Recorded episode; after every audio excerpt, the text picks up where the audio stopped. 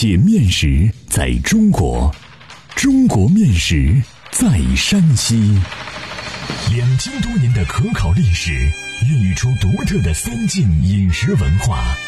面食展现了山西人的睿智巧思，蕴含了深厚的人文底蕴。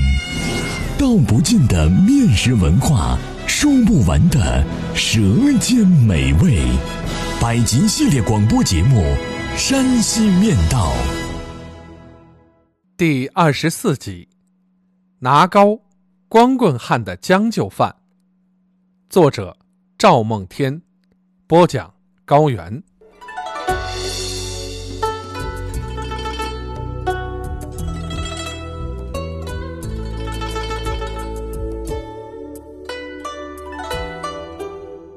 拿高是用高粱面插制的一种面食，其烹法在面食制作中最为简便，但吃起来却软嫩可口，别具一格。拿糕也说打拿糕，有的地方又叫红面糊糊，还有的地方叫数个楚楚。桃黍是高粱的方言称谓。个楚楚是方言形容打拿糕时的动作，方言叫法可谓形象生动。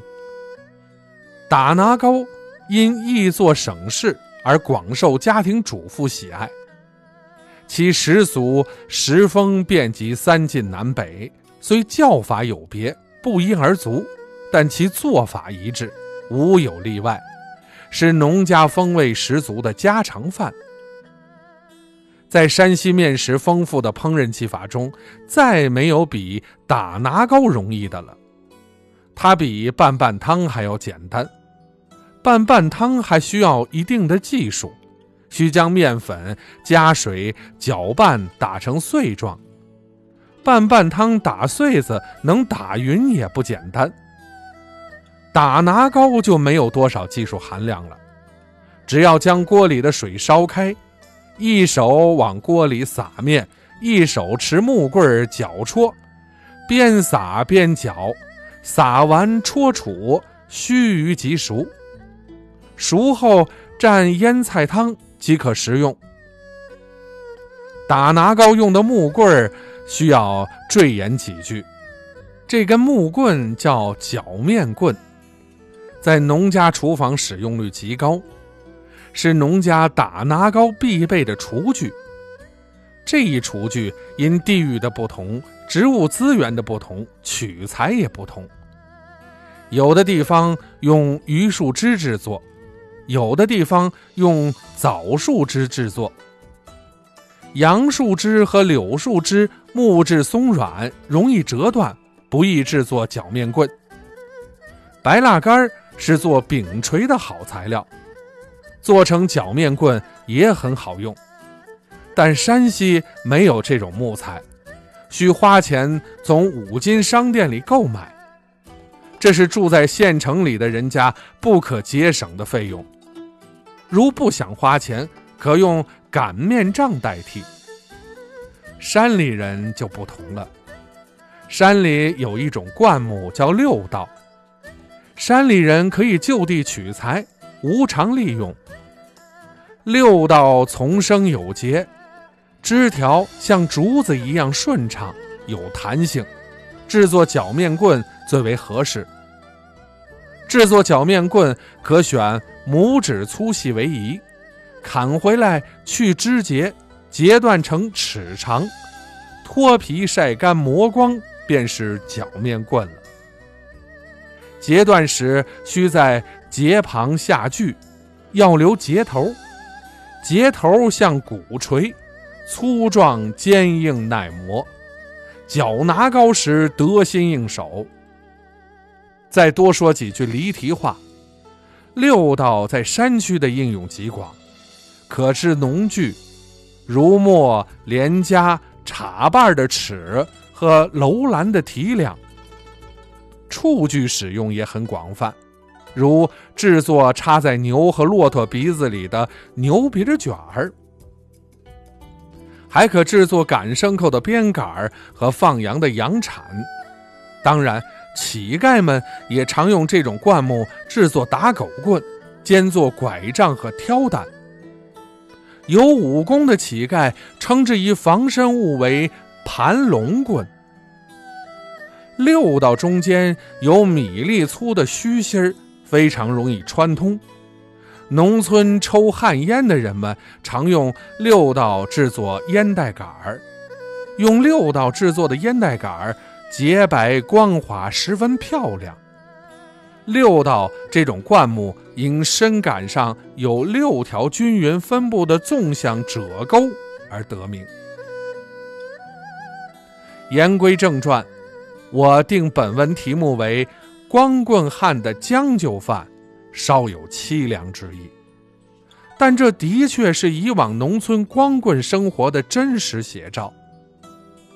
曾几何时，农村生活极为贫困，尤其是偏远山区，讨不到老婆的男人更为孤苦。生火做饭，缝补浆洗，汗手汗脚，日子过得很是将就。再加上心情低落，哪有心思考虑吃喝？劳动一天回家，灰锅冷灶，让人无比伤感。打拿高自然就成了光棍汉们的懒办法。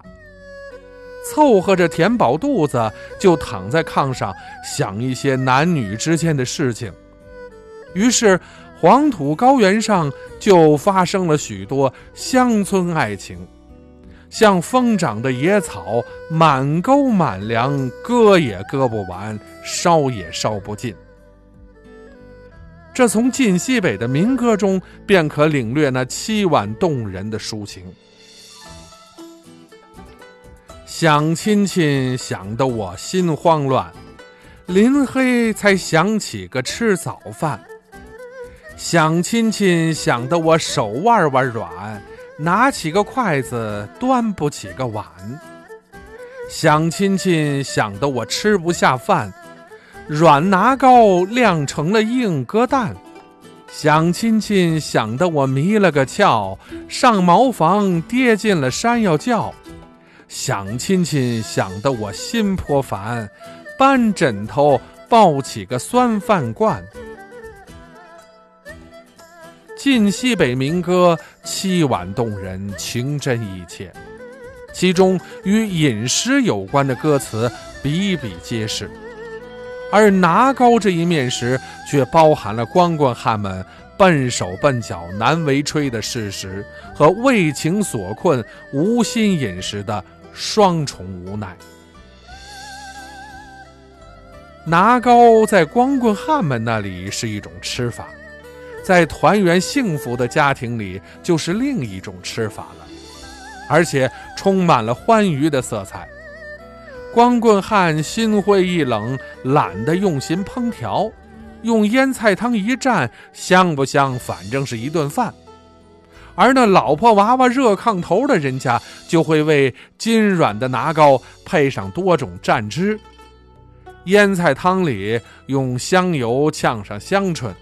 撒上葱花是一种口味，调好的蒜醋汁儿是另一种口味儿，再加上红油辣汁、番茄汁，就更加丰富多彩了。拿高在幸福的人家就变得美味可口起来，成了农家调剂饮食的稀罕饭，流传至今。如果您有兴趣的话，不妨做一顿尝尝。看拿糕的味道究竟如何？欢迎继续关注《山西面道》第二十五集《面人姥姥的礼物》。